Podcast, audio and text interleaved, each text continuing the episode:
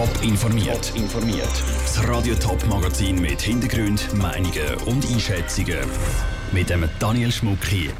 Wie realistisch das es ist, dass die Partymeile St. Gallen überufert gesperrt wird und wieso ein neues Bussenreglement an der Uni Zürich für Furore sorgt.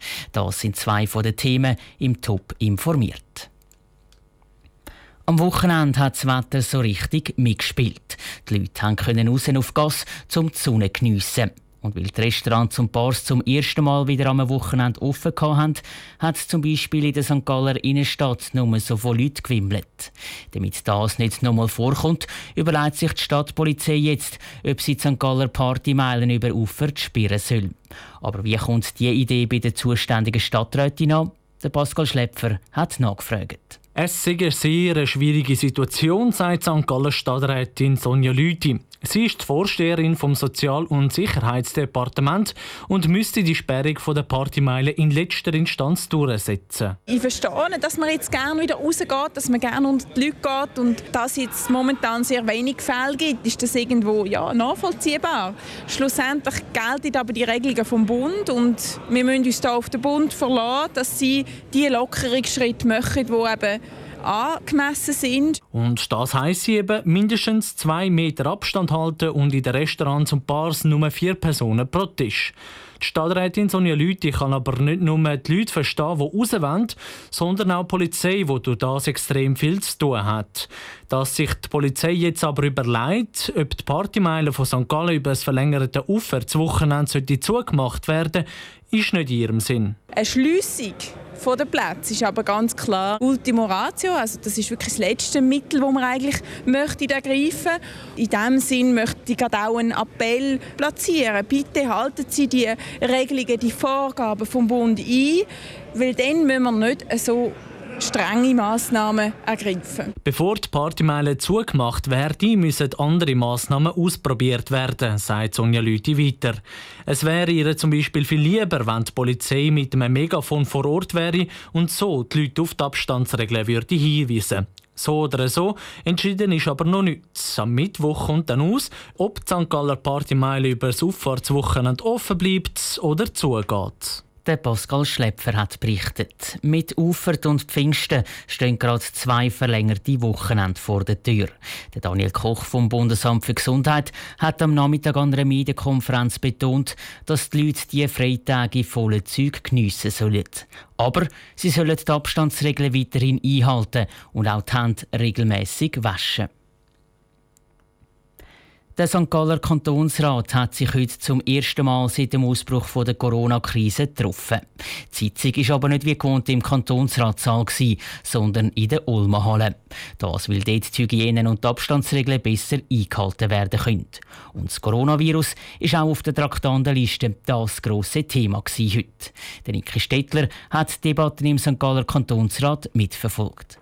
Dort, wo normalerweise Waschmaschinen und Rasenmeier ausgestellt sind, haben sich heute die St. Galler Kantonsräte mit der Frage beschäftigt, wie die St. Galler Wirtschaft zusätzlich zu den Massnahmen vom Bund in der Corona-Krise soll unterstützt werden. Der SVP-Kantonsrat Linus Thalmann hat selber ein Restaurant und findet, es bräuchte mehr Geld vom Kanton. Weil auch Unternehmen, die Kurzarbeit haben, bleiben am Schluss gleich auf etwa 20 Prozent von allen Lohnkosten hocken. Unsere Mitarbeiter kommen jetzt nach acht Wochen oder die Betriebe, die noch länger zu haben, nach zwei, drei Monaten aus der Kurzarbeit zurück. Unsere Mitarbeiter haben Anspruch während dieser Zeit auf Ferien- und Feiertagersatz. Kritik kommt aber nicht nur von der bürgerlichen, sondern auch von der linken Ratsseite. Sie ist nicht ganz zufrieden mit dem Hilfe der St. Galler Regierung. Die SP-Kantonsrätin Monika Simmler kritisiert unter anderem, dass auch Firmen, die Dividenden auszahlen, einen Steuerabzug machen können. Wir hätten uns zur Unterstützung von Unternehmen in dieser Krise andere, wirksamere Maßnahmen gewünscht als diesen Vorschlag, von dem leider nur Unternehmen profitieren, bei denen es überhaupt Gewinnsteuern zu erlassen gibt. Nur wenige kleine Unternehmen werden da überhaupt in Frage kommen. Trotz aller Kritik gibt der St. Galler Kantonsrat am Schluss Grüßlicht für Corona-Hilfe von 45 Millionen Franken. Zusätzlich hat der Kantonsrat auch noch zwei Ergänzungen bewilligt, unter anderem Sofortmaßnahmen für Familien, die besonders unter den wirtschaftlichen Folgen vom Coronavirus leiden. Das war ein Beitrag von Nike Stettler aus der Ulma Halle. Die Sondersession vom St. Galler Kantonsrat geht noch bis übermorgen. In diesen Tagen wird unter anderem auch noch über die umstrittene Spitalstrategie diskutiert. 5000 Franken. So eine hohe Buß wird die Universität Zürich neu verteilen, wenn Studenten den Unibetrieb stören, zum Beispiel mit einer politischen Demonstration. Plan, der für heftige Kritik sorgt, wie der Beitrag von Patrick Walter zeigt. Schon in einer Woche wird der Universitätsrat die neue Disziplinarordnung mit der neuen Buß absegnen. Jetzt wird Kritik laut, und zwar von Seiten vom feministischen Hochschulkollektiv. Es befürchtet, dass Studenten, die politisch aktiv sind, mit der hohen Buß sollen eingeschüchtert werden, sagt Rebecca, die ihren richtigen Namen nicht sagen will. Es fühlt sich natürlich schon so an, dass das jetzt ganz plötzlich doch sehr schnell durchgeboxt wird und sich in den letzten Jahren mehr politischer Aktivismus an der Uni gezeigt hat, mit KlimaaktivistInnen, die aktiver sind, sowie auch feministische AktivistInnen, die jetzt im Zug vom Frauenstreik sich gegründet haben. Der Vorwurf lässt die Universität nicht auf sich sitzen. Im Interview nimmt niemand Stellung, aber schriftlich stellt die Universität klar, dass die Buß von 5000 Franken nur der Extremfall ist und dass als Bestrafung meistens eher ein gemeinnütziger Arbeitseinsatz zum Zug kommt. Die wichtigste Neuerung bei den Sanktionen ist die gemeinnützige Arbeit. Diese Sanktion gilt bei Experten als die sozial sinnvollste. Bei der Anpassung der Disziplinarverordnung steht gerade nicht die Maßregelung störender Studierender im Vordergrund, sondern Verstöße wie Plagiate oder unlautere Methoden bei Prüfungen.